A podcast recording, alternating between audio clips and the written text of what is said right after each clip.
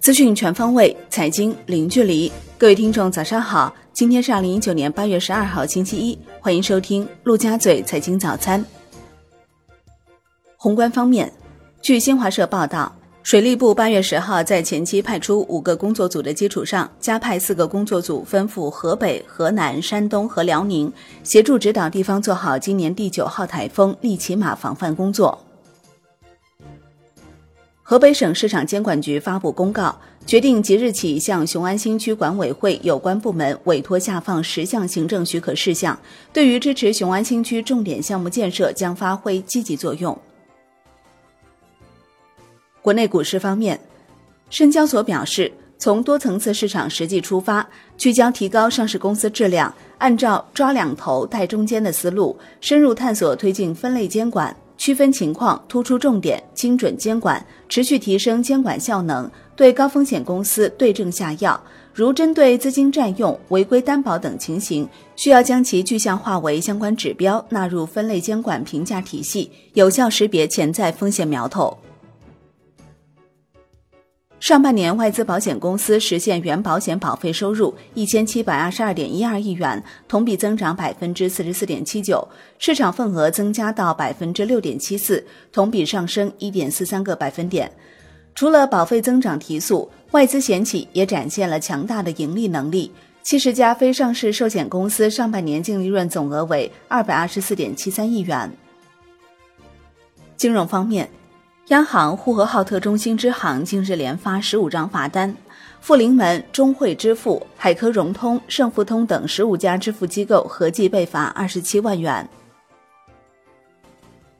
据新华社报道，Libra 等数字货币概念近期被许多人熟知，金融科技应用正在加速推动金融变革。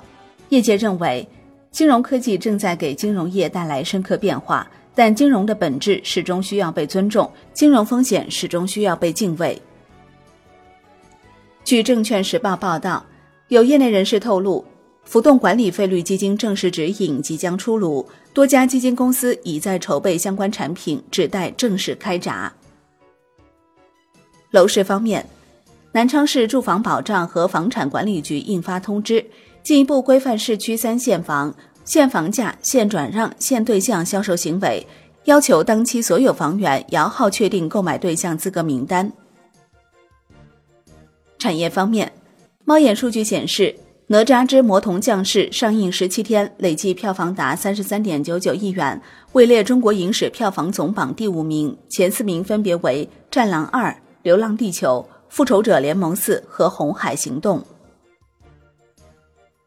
头条搜索网页版悄然上线，广告语为“搜你想搜的”。目前只有简单的搜索页面，在手机应用市场尚未看到相关 App 上线。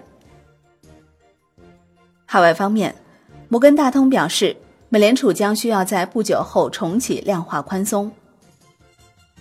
国际股市方面，据新华社报道，由于美国经济持续扩张，加上特朗普政府税改影响。过去一年多来，美国企业将大量现金投入到回购股票中。上市公司回购股票本是提高股价、增强投资者信心的好事，但分析人士警告，一旦企业过度执着于回购股票，可能导致实体经济因投资不足而错失长期增长机遇。商品方面，美国商品期货交易委员会数据显示，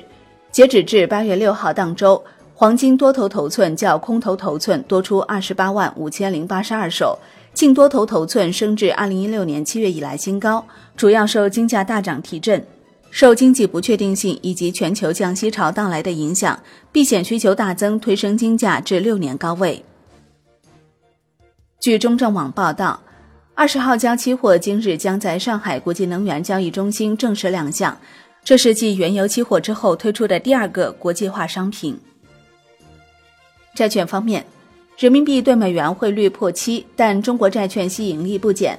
外资持仓量突破两万亿大关。在境内外息差较高、中国债市开放步伐加快、国内债市强势走好等因素影响下，境外资金持续涌入可期。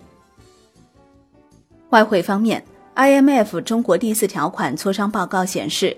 加强汇率弹性，不建议放松货币政策。针对金融方面。建议在二十年来首次公开银行接管之后，小型银行的风险规避情绪上升，重点是避免出现监管后退，应继续推进结构性监管改革，以降低依然高企的脆弱性，同时加强银行资本。